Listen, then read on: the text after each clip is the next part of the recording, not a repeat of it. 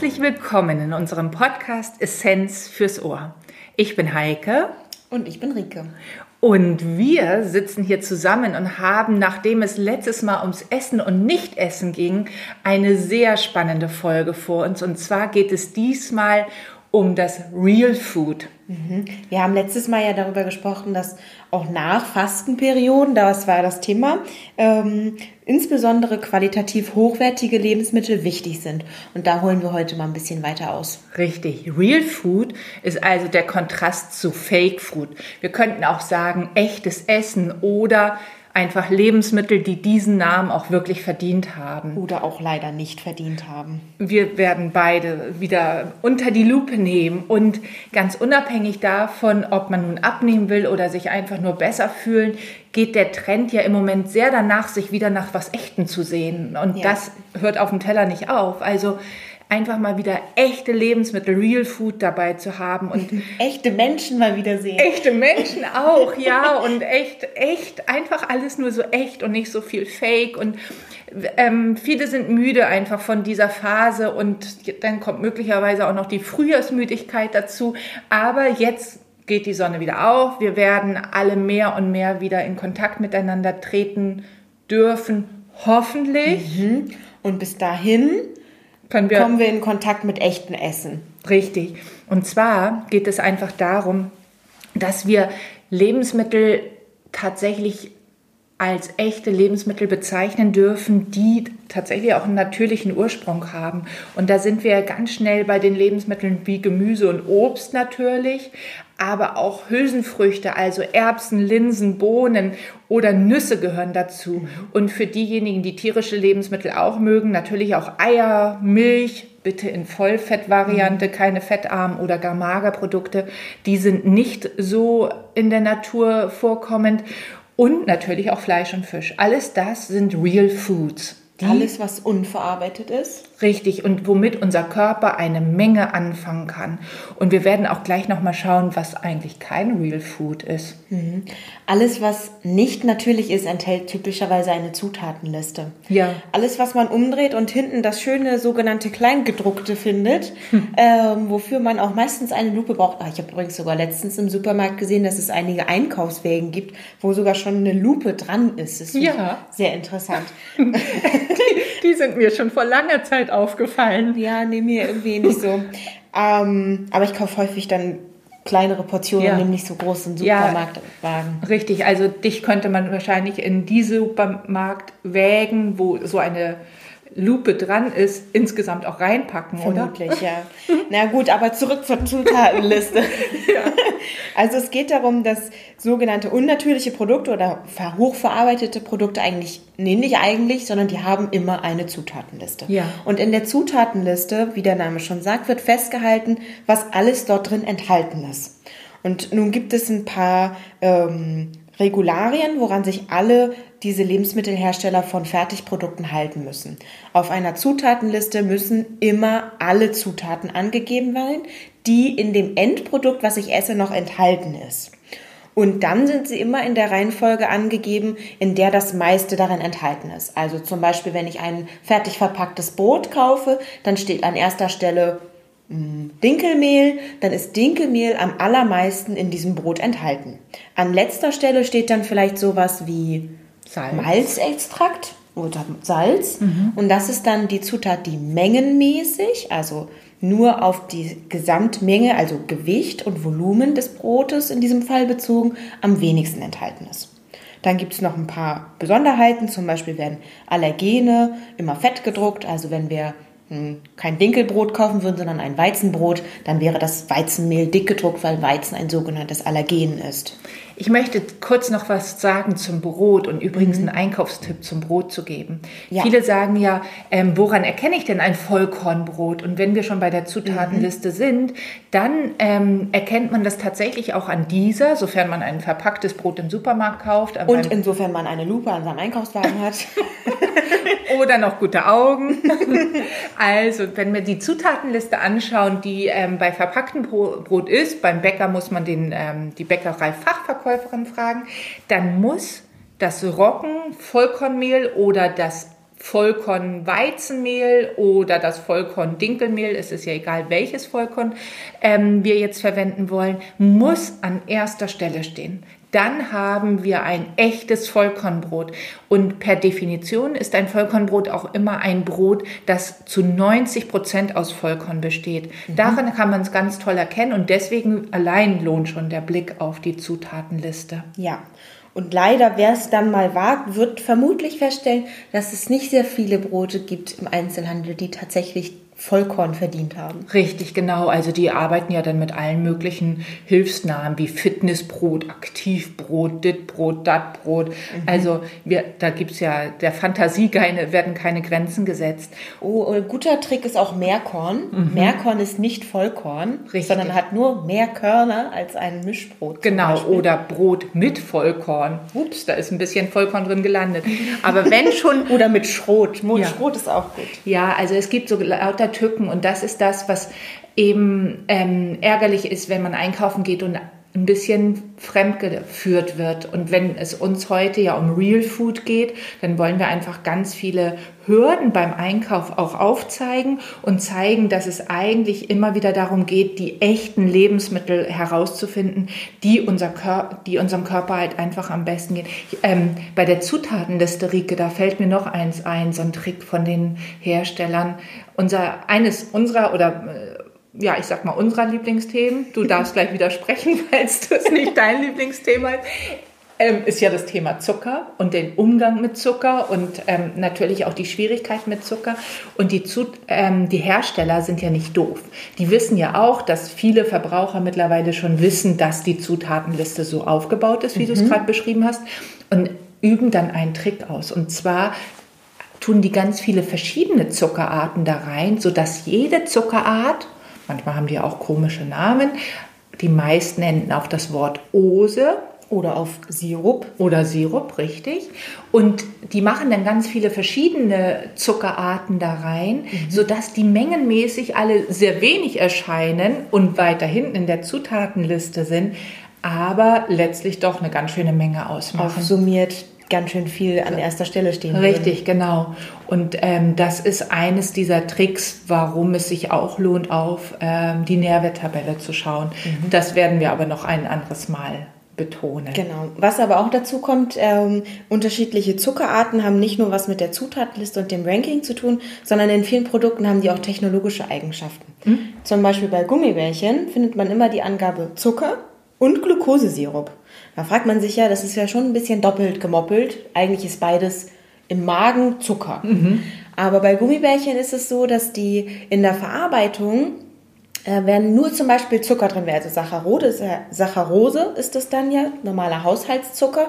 Und den können wir uns so vorstellen wie eben beim, zum Kuchenbacken. Und der bildet so Kristalle. Und wenn wir keinen Glukosesirup bei der Gummibärchenherstellung, ja, wie gesagt, hätten, dann hätten wir so klumpige Gummibärchen und keine glatten, fast schon durchsichtigen Goldbärchen. Das sozusagen. knirscht schon auf den Zehen. Genau, das würde, das kennt man auch von einigen Kuchen- oder Gebäcksorten, von denen man weiß, dass die direkt auf die Hüfte gehen gefühlt. die haben manchmal so einen schönen Knatschen so zwischen den Zähnen, weil da die oh. Zuckerkristalle sind. Mir und läuft kalt den Rücken runter. Und um das bei den Gummibärchen zu vermeiden, gibt es den Glukosesirup.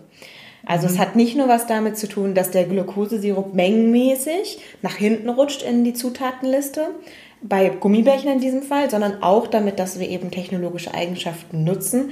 Und da merkt man schon, wie hochverarbeitet diese Produkte sind, denn es gibt keinen Gummibärchenbaum, das ist 100% Verarbeitung. Richtig, also Real Food sind Gummibärchen sicherlich nicht. Nein, leider nein. leider nein. Das habe ich früher, als ich im Kinderbereich tätig war, das, ähm, den Bereich übernimmst du ja jetzt ähm, Schritt für Schritt, mhm. zumindest jetzt mit deinen Studien, auf jeden Fall. Ähm, ist es ganz interessant, denn ich habe immer gesagt, wenn die Gummibärchen jemals am Baum wachsen, werdet ihr von mir den Freifahrtschein kriegen. Bis dahin. Hat sich noch keiner gemeldet? Nein. Komisch. Ja. Ähm, bis dahin ist es einfach eine Süßigkeit, mit der man ein bisschen vorsichtig umgehen muss. Ja. Aber nochmal zur Zutatenliste. Ähm, ich wurde irgendwann mal von einer westdeutschen Zeitung gefragt, ob ich Recherche betreiben kann ähm, zu den technologisch notwendigen Hilfsstoffen, so kompliziert heißen die, die mhm. nicht auf der Zutatenliste auftreten, nämlich diejenigen, die man zwar in der Herstellung einsetzt, aber letztlich nicht mehr findet im Produkt, im Endprodukt findet. Und ähm, da dachte ich. Weil man sie nicht findet, müssen sie nicht auf der Zutatenliste Richtig, stehen. genau. Du bist ja auch schon im Thema drin. Also ähm, das war eben ganz spannend, als ich dich im Vorwege gefragt habe, Rike, welches ist das Lebensmittel in Deutschland mit den meisten von diesen Hilfsstoffen, die nicht deklariert werden müssen? Und ich wusste es. Leider. Heike dachte, sie stellt mir eine Fangfrage, aber ja. es ist natürlich das Brot. Es ist natürlich das Brot. Sie hör, ihr hört es schon. Also es war ähm, Rike so klar und ich bin damals aus allen Wolken gefallen, ehrlich gesagt, weil ich dachte, unser, also Deutschland und Österreich und auch die Schweiz, wir sind ja so Brotländer und ähm, ja. diese Hilfsstoffe sind einfach im Brot drin und je mehr davon ist, drin ist, führt es auch bei dem einen oder anderen Menschen möglicherweise, ganz wichtig, möglicherweise mhm. zu den Unverträglichkeiten. Denn möglicherweise ebenso, das sind die großen Fragezeichen, wirken diese Stoffe immer noch bei uns im Körper. Ja. Und ähm, das ist halt gemein für diejenigen, die sehr sensibel auf Lebensmittel reagieren, wenn sie nicht deklariert werden müssen. Genau, die einzige Möglichkeit, diese Deklaration zu erkennen, man sieht auf keinen Fall, was da mal verwendet wurde, sondern nur, dass etwas verwendet wurde, das ist die Bezeichnung modifizierte Stärke. Aber Stärke kann chemisch modifiziert werden, es kann physikalisch modifiziert werden. Also es ist sehr schwierig, eigentlich gar nicht möglich genau. herauszufinden, was sich hinter modifizierte Stärke in dem Fall genau verbirgt. Richtig. Und damit gibst du mir gerade eine Steilvorlage, weil es eine ein schönes Papier gibt von einer Gruppe ähm, oder ja zwei Menschen sind das. Frau Small hat da die ähm, Federführung gehabt. Und, äh, Small hat Big News verkündet. genau. Und Big News waren das in der Tat, denn ähm, sie und ihr Kollege, die haben einfach mal darüber geschrieben, was verarbeitete Lebensmittel eigentlich mit uns machen als im Belohnungssystem. Also wir sind ja alle so kleine Dopamin-Junkies, mhm. manche mehr, manche weniger. Auf jeden Fall ist das ein Hormon, was in, aus unserem Belohnungssystem kommt. Und da hat sie festgestellt in diesem Papier und viele verschiedene Studien zusammengetragen, dass es das wissen schon viele, eine direkte Verbindung zwischen Hirn und Darm gibt, auch in beide Richtungen. Also das Darm ist, der Darm ist ja unser zweites Gehirn mhm. und unser Hirn soll unser erstes sein.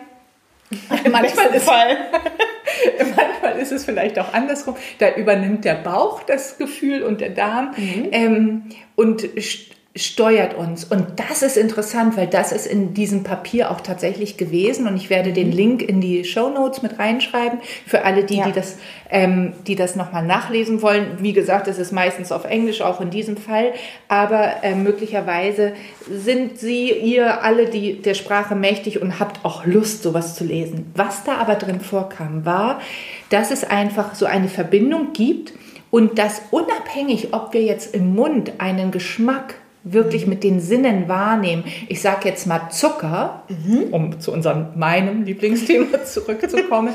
ähm, wenn wir Zucker wahrnehmen auf der Zunge, dann wissen wir, okay, unten im Darm wirkt der Zucker ja dann auch irgendwie. Aber mhm. es gibt ja genügend Stoffe, die wirken wie Zucker in unserem Körper, aber die schmecken nicht süß. Die Stärke, die du gerade schon erwähnt hast, ist eines davon. Mhm. Oder andersrum, sie schmecken süß, aber wirken nicht wie Zucker, wie zum Beispiel Süßstoffe. Süßstoffe. Genau.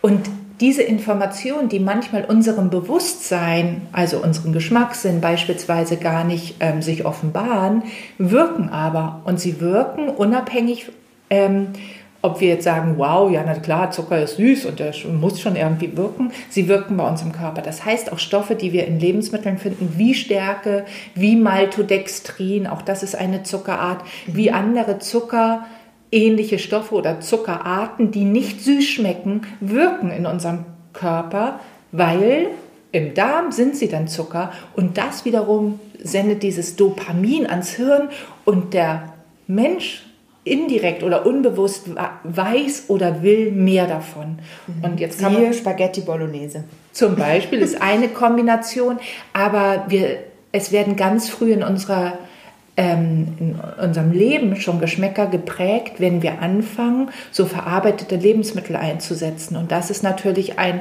Effekt, den können wir jetzt nicht mehr rückgängig machen. Also mhm. unsere Mütter haben uns schon ernährt oder unsere Eltern. Ähm, und wir wurden schon irgendwie groß ähm, und haben alt, nicht groß.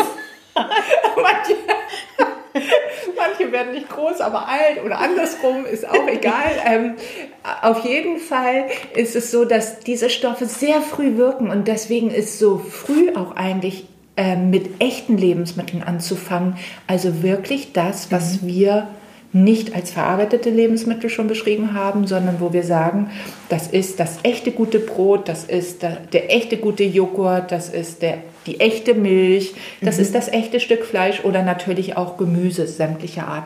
Und das war wirklich spannend, ähm, dass wir ähm, wenn wir verarbeitete Lebensmittel essen, viel mehr unser Belohnungssystem antriggern. Und dann sagt man, ist doch super, mhm. oder? Ist doch toll, dann fühlen wir uns ständig irgendwie high. Ja, wobei, also das, was du ja ansprichst, ist ja so eine innere Fehlleitung. Mhm. Also mein Körper glaubt was anderes, als ich sehe oder denke. Mhm. Da, gibt, da fällt mir gerade so ein äh, lustiger Spruch ein, der bei meiner Mama am vom Spiegel steht. Da steht, äh, glaub nicht alles, was du denkst. Und äh, das kann man so ein bisschen auf diese, diesen Mechanismus unseres Körpers übertragen. Ja. Und du hast eben schon von unseren Kleinsten gesprochen. Es gibt nämlich auch eine äußere Fehlleitung und die betrifft nämlich vor allem Kinder und Jugendliche, mhm. nämlich durch Werbung ja. im Fernsehen mhm. und neuerdings eben auch in anderen sozialen Medien, mhm. Facebook, Instagram. Was nützen jüngere Leute als ich? TikTok. Ja. Ähm, in diesen Plattformen wird eben einfach auch Werbung betrieben. Mhm. Und gerade, ich sag mal so bis Grundschule ähm, ist es sehr, sehr schwer für Kinder auch vor allem zu unterscheiden, ist das TV-Programm oder ist das Werbung? Mhm. Weil es ist an sich, wir hatten es ganz am Anfang, einfach ein bewegtes Bild. Ja. Und diese äußere Fehlleitung führt eben auch dazu, denn wenn man sich überlegt, was wird denn beworben? Es gibt leider keine Lobby für einen Apfel oder eine Lobby für natürliche Produkte, für den Gemüsehändler um die Ecke, sondern oder den Joghurt. Den Joghurt. Sondern es gibt eine Lobby für Fertigprodukte. Und ja. das, was wir in der Werbung sehen, ist eben das, was wir als hochverarbeitete Lebensmittel bezeichnen. Und da komme ich jetzt nochmal auf die Small-Studie ähm, bzw. auf das Paper zurück, ja. weil da ähm, geht sie auch darauf ein, dass wir auch so eine Belohnung bekommen, auch als erwachsene Menschen, wenn wir einkaufen gehen und beispielsweise denken, wow, also der Kaloriengehalt dieses Lebensmittels ist wohl einer, der macht uns satt ja. Wobei wir alle wissen, dass Kalorien uns nicht satt macht, sondern die Magendehnung da entscheidend ist. Aber der Kaloriengehalt wird in, geht durch unseren Kopf, sodass manche Produkte schon vom Ansehen gar nicht sättigend wirken oder wir schauen sie an und sagen, boah, ich bin schon satt. Also ja. so von außen durch die Werbung und dann eben auch, wie teuer ist so ein Lebensmittel, lohnt sich der Einkauf und der Gesund, das Gesundheitsversprechen oder der Gesundheitswert. Aber ich würde eher auf das Versprechen gehen, denn viele Lebensmittel, die wir jetzt nicht als Real Food bezeichnen würden, wie beispielsweise ein Erdbeerjoghurt, ja. ich bin heute ständig bei Joghurts, ne? aber wir könnten auch das Würstchen nehmen oder ähnliches, die ähm, die haben einen bestimmten Gesundheitswert, weil jemand mal gehört hat, ähm, Fleisch sei ja gesund. Oh, ich habe auch noch ein gutes Beispiel, Fruchtzwerge. Fruchtzwerge auch, also tolles Kinderlebensmittel, was genau. beworben wird mit Vitamin D-Zusatz und Knochengesundheit. Ja. Und was ist es? Eine Süßigkeit, weil so viel Zucker wie den ganzen Tag oder die ganze Woche gefühlt empfohlen wird in einem kleinen Becher. Genau, oder Cerealien, die hochgesüßt sind, mhm. ja, das ganze Cerealien und Müsli, Regal im Supermarkt mag man sich dann vielleicht mal vor äh, anschauen. Ja. Oder auch Smoothies, ähnliches. Also, und da hat eben Frau Small mit Kollege auch berichtet, dass auch da wieder dieses Belohnungssystem angetriggert mhm. wird. Das heißt, von, wir nehmen bewusst jetzt etwas wahr, sehen, hey, der Kaloriengehalt, der stimmt, das macht mich satt oder äh, erfüllt meine Kriterien mhm. an, ähm, an das, was, wo ich denke, ja, das will ich essen. Manche wollen da ja auch einsparen an Kalorien. Ähm, oder aber sie sagen, ja, der Gesundheitswert, also das, was das Lebensmittel ausdrückt, vielleicht auch über die Werbung mhm. so suggeriert, ist das, was ich haben will. Und schwupps wird wieder das Dopamin, also das Belohnungssystem, ja. ähm, ähm, aktiviert und wir denken, wow, wie toll. Ja, und wenn man sich nochmal bewusst macht, dass wir uns leider häufig mit Essen belohnen und Belohnungssysteme anknüpfen, kann man auch erkennen, dass viele Werbungen sich genau das zunutze machen. Und ähm, mir fällt dazu gerade eine Werbung ein von insbesondere so Schokoriegeln und so weiter, wo dann äh, die Mütter vollkommen erschöpft eine Mittagspause brauchen und ach, sich jetzt eine Genusspause gönnen von dem anstrengenden Tag. Und die Kinder kriegen das natürlich auch. Und da genau da knüpft es ja schon wieder an, weil es ist wieder eine Belohnung, mhm. die Belohnung vom Alltag durch Essen, was beworben wird. Ja. Was sagt mir das? Nicht kaufen. Richtig, genau. Einfach nicht kaufen. Also ähm, sehr früh in meiner Selbstständigkeit hat mal, war ich in den Schulen unterwegs und da hat ein Schüler gesagt, Frau Niemeyer, ist alles, was in der Werbung vorkommt, denn nicht gut? Ja, alles richtig gemacht. und dann habe ich nur gedacht, ja, du könntest jetzt den Unterricht übernehmen. Also alles verstanden, denn ähm, die meisten Werbeprodukte brauchen, also in der beworbenen Produkte brauchen die Werbung, um überhaupt den Wert klar zu machen. Aber das Bauchgefühl sagt doch eigentlich ganz häufig, wenn wir so das, die Körperintelligenz und die eigene Intuition wieder wachkitzeln, dass wir eigentlich die Lebensmittel eher beim Bauern finden, mhm. beim Landwirt. Da darf man sich so, habe ich noch einen tollen Spruch, heute ist ein guter Tag für Sprüche. man sagt ja auch ganz plakativ, du bist, was du isst. Ja. Und ich möchte lieber ein knackiger Apfel sein, als eine schlapprige Sahnetorte. Aber die ist süß und weich. Apfel ist auch süß und knackig. Na gut, also hast gewonnen. ja, da, da, hast du wahrscheinlich recht. Also, ähm, neulich habe ich einen Podcast gehört, ähm, wo auch der Hirschhausen, der ist ja auch ein Sprücheklopfer, ne? Ja. der, der, da könntest du noch in die Schule gehen. Und ähm, der Hirschhausen hat gesagt, jetzt ist mir der ähm, Faden gerissen. Ähm, was hast du gerade gesagt, Rike? Ich habe vom Apfel gesprochen. Ah, genau. Er hat gesagt, äh, genau, und dem knackigen, mhm. süßen Apfel.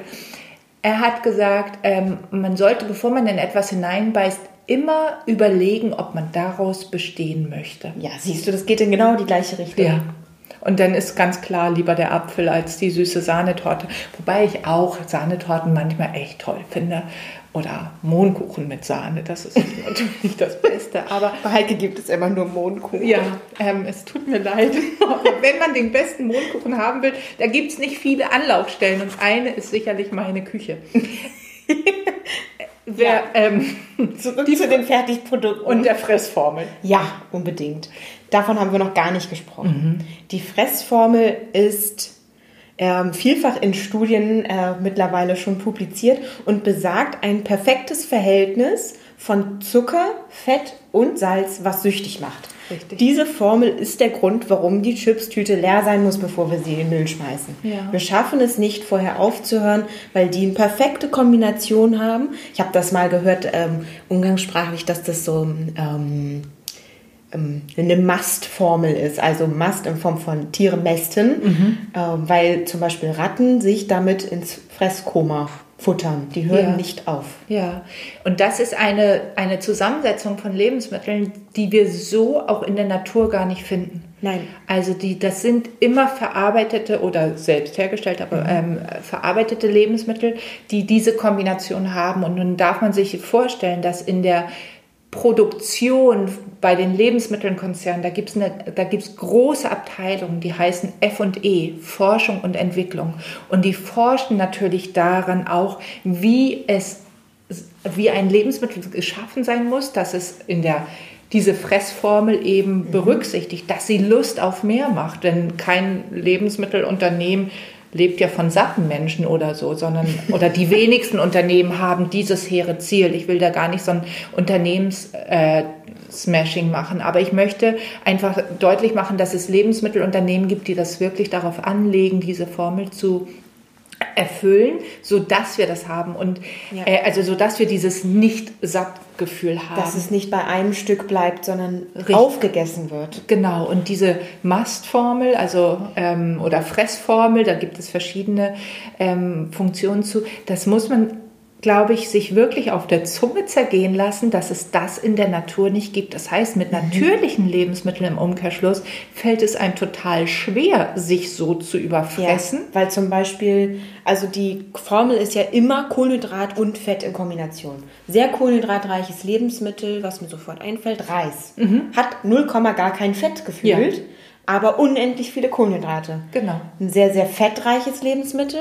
Öl, Olivenöl. Oder auch sowas wie fettreicher Fisch. Ja. Hat gar keine Kohlenhydrate. Richtig, genau. Und da kann ich mir jetzt bei beiden Lebensmitteln nicht vorstellen, dass man sich so überfüttern kann, ja. Also dass man sagt, boah, ich, immer mehr und mehr.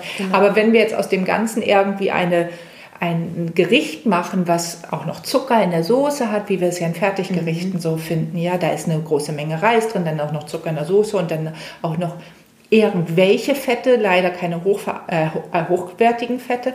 Dann wird dann Schuh draus und dann wird das noch schön gesalzen und damit man den Salzgeschmack nicht so schmeckt, dann so zuckert man wieder ein bisschen gegen und so Ein weiter. bisschen Säure dazu. Und auf einmal sind wir bei einer Zutatenliste, die irrlang ist. Ja.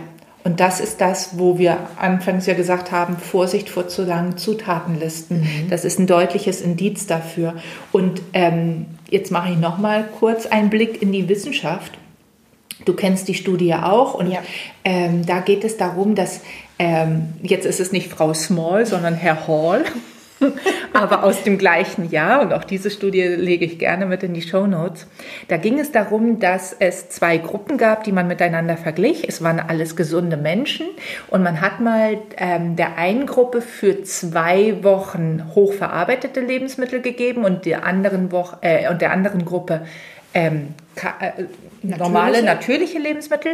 Und dann mussten die beiden Gruppen tauschen. Das nennt man das Crossover-Design, sodass man beide Gruppen mal mit beiden, ähm, ähm, äh, beiden Situationen ausgesetzt Genau. Und hat. bevor man die Gruppen tauscht, ähm, wird nochmal geguckt, was hatte man denn jetzt für Effekte in dieser Gruppe A gehabt für die, die, die hochverarbeiteten Lebensmittel hatten. Und erschreckenderweise haben in zwei Wochen durchschnittlich die Leute schon ein Kilo zugenommen.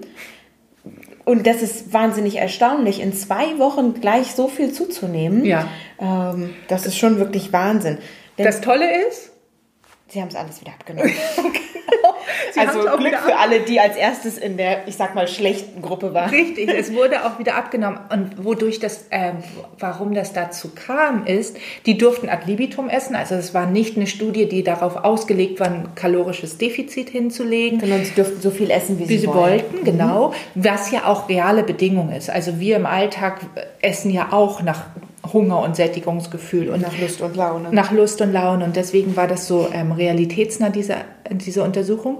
Und ähm, die, die ähm, die verarbeiteten Lebensmittel gegessen haben, Burger waren dabei und so weiter, also hochverarbeitetes, ähm, die haben am Tag durchschnittlich 500 Kilokalorien mehr gegessen. Das ist Wahnsinn. Das ist echt Wahnsinn. 500 Kal Kilokalorien. Wenn wir uns überlegen, ich gehe mal jetzt so von unseren Rezepten auf der Website aus, 500 Kilokalorien enthält bei uns so gut wie nie ein Frühstück zum Ja. Beispiel. Also ein großes, vollwertiges Frühstück, von dem ich pappsatt bin, stundenlang.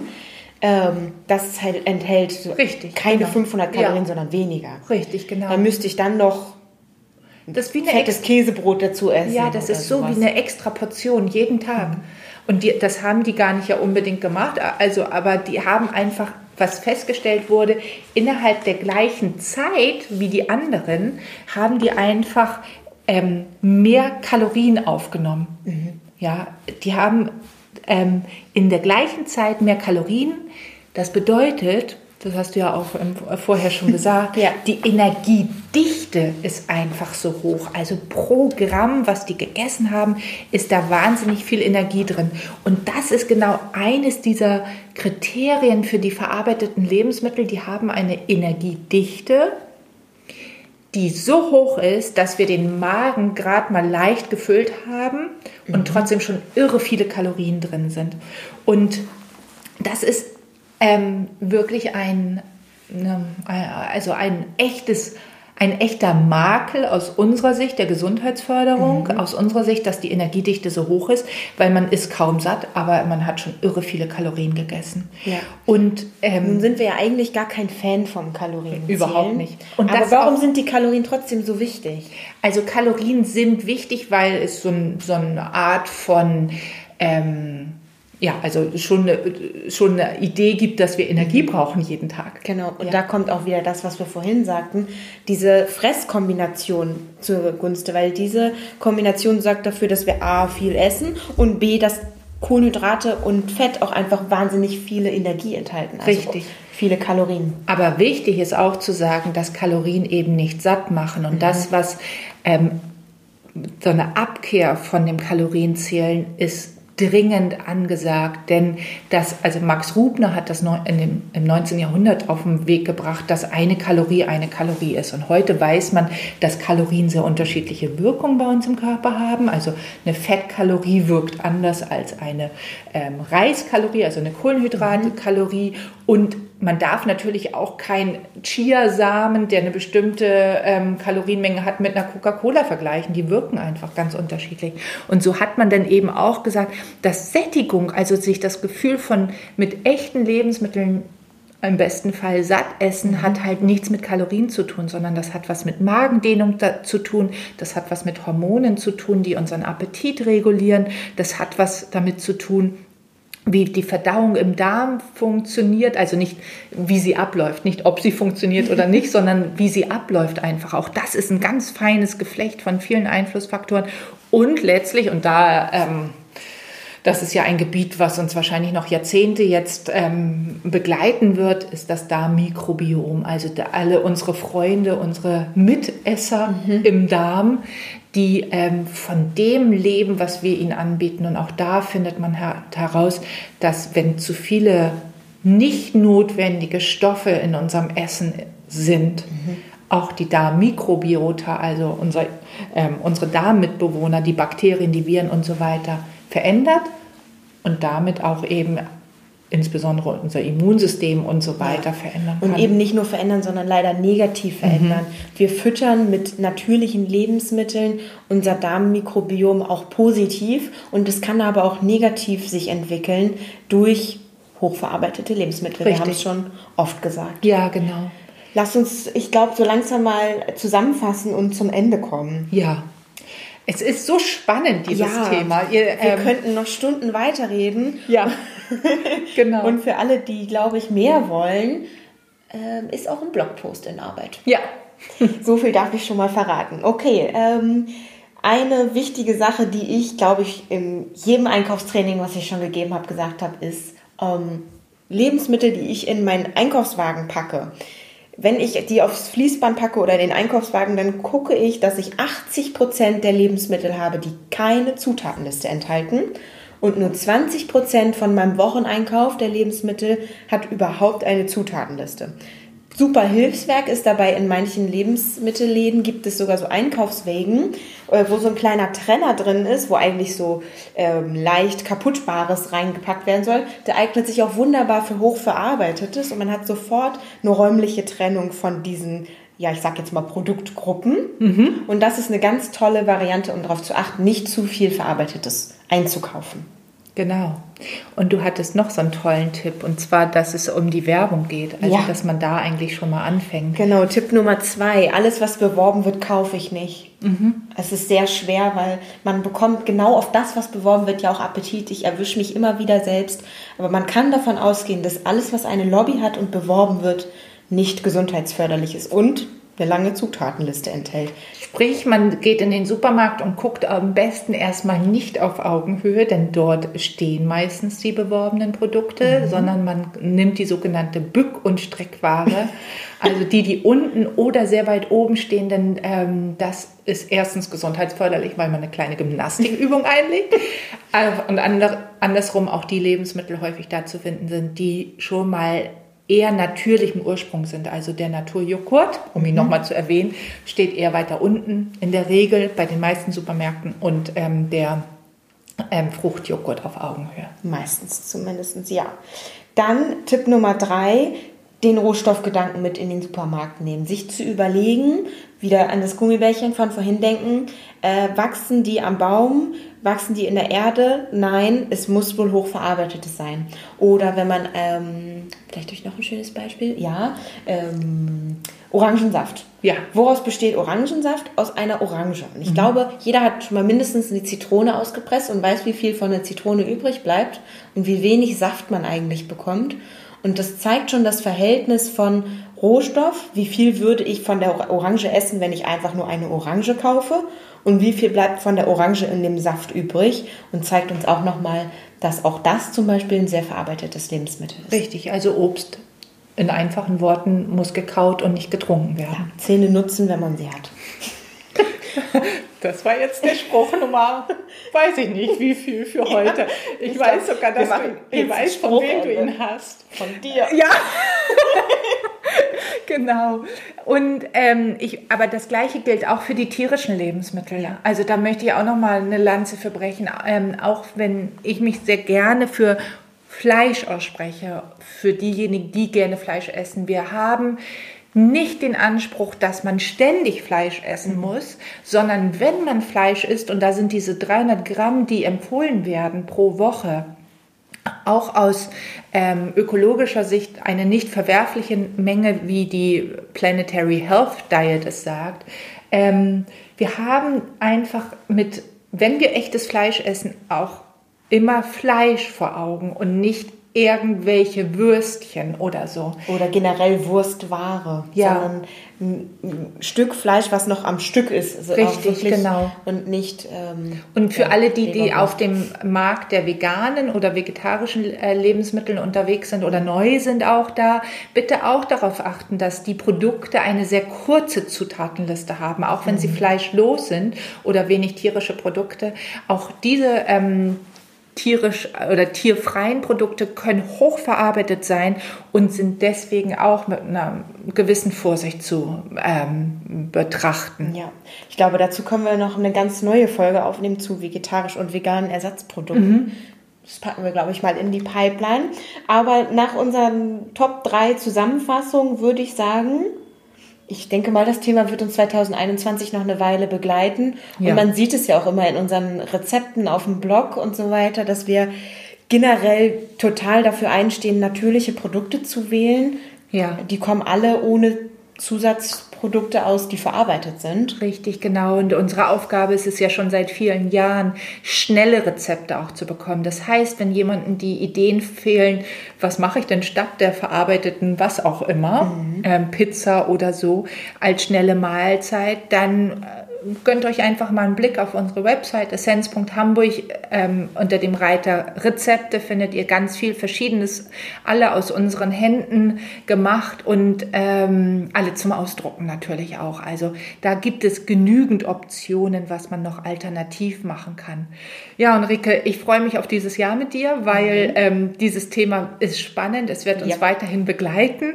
Ähm, und ja, es, es fühlt sich auch einfach gut an, echtes Lebensmittel. Ja, echtes Leben, echtes Essen. Noch ein Spruch und jetzt hören wir auf. Besser hätte ich es nicht sagen können. Auf Wiederhören, bis bald. Ciao.